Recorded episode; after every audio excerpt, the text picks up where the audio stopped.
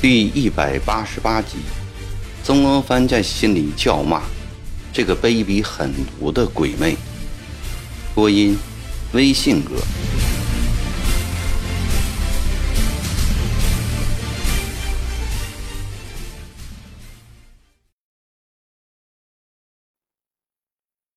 第二天的上午，曾国藩送走了关文一行后，回到了蜀都。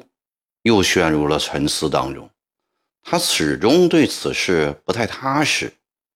过去一点风声都没有听到，何以集字营里一下子冒出这么多的哥老会呢？再说，屈正良又不是哥老会的总头目，他怎么会有湘军哥老会的全部名单呢？转念又一想，如果说这个名单是捏造的话，为何又与实际情况完全吻合？何况廷军中哥老会很猖獗，也难保集子营中没有哥老会。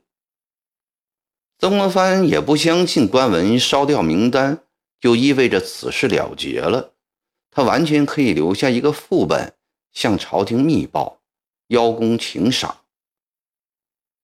与其让他去告密，不如干脆自己上个折子。把事情挑明白了，说明湘军中已混有不法之徒，现即刻裁撤。曾国藩的主意一打定，他就叫来了彭寿仪，吩咐彭寿仪先拟个稿子。奏稿正在草拟的时候，赵立文进来了，对曾国藩说：“老中堂。”今天上午，朱鸿章悄悄地对我说起了一件事情。什么事啊？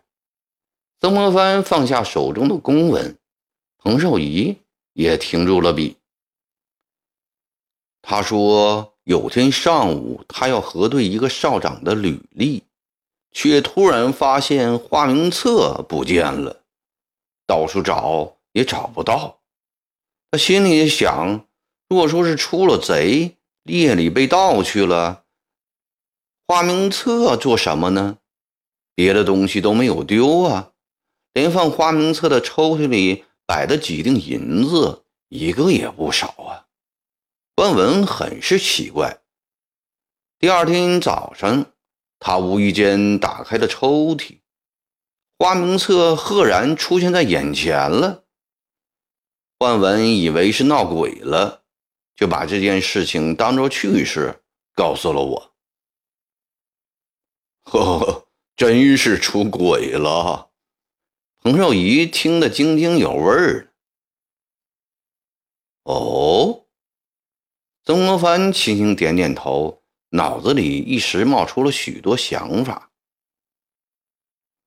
老中堂，我当时听了焕文的话后，立刻。就想起了关中堂带来的花名册，恰好这时亭子营的花名册丢了一天，这中间怕是有些联系吧？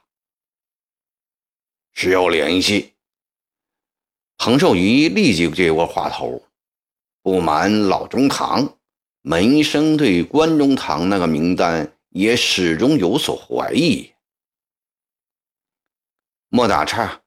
且听惠普说完了，曾国藩的心里已经有数了。为了证实我这个想法，我走访了好几个营，都说没有发现有花名册失而复得的事啊。最后我到了节字营，南云告诉我，他营里的花名册也丢失过一整天，第二天。又完好无损地摆在了原地，其他营并没有发觉。我想这也并不奇怪，因为花名册不到作用的时候，通常大家都不去管它。换字营、节字营两营的情况就足以说明了事情的真相了。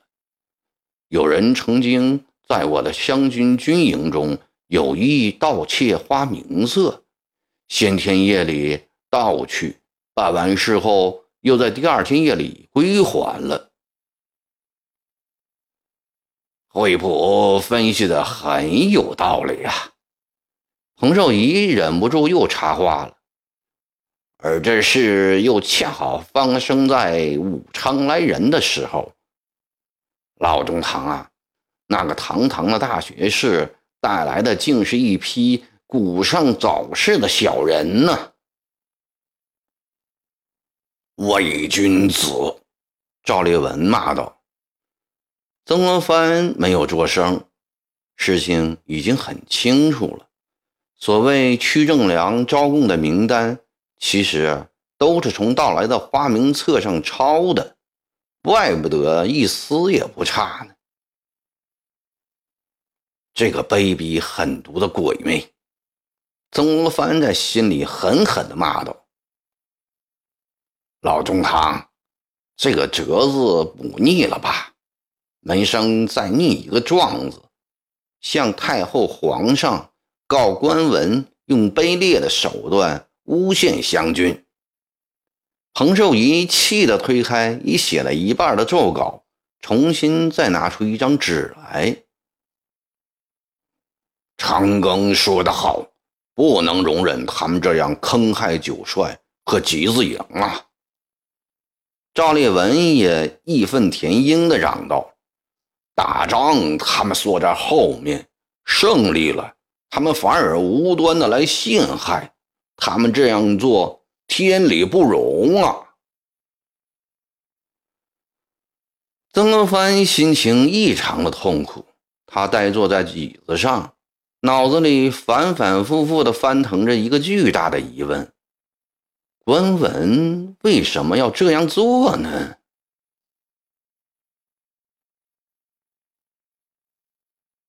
突然，门外传来一声高喊。老中堂，我叔父在九江出事了！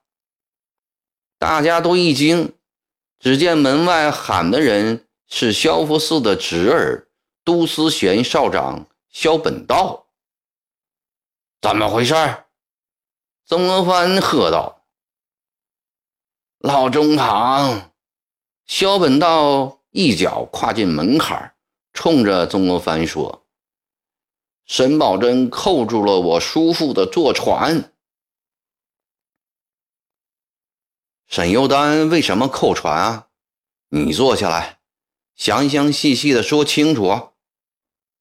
曾国藩满脸的不高兴地说：“老中堂，事情是这样的。”萧本道坐在曾国藩的身边，把事情的经过一五一十的讲了出来。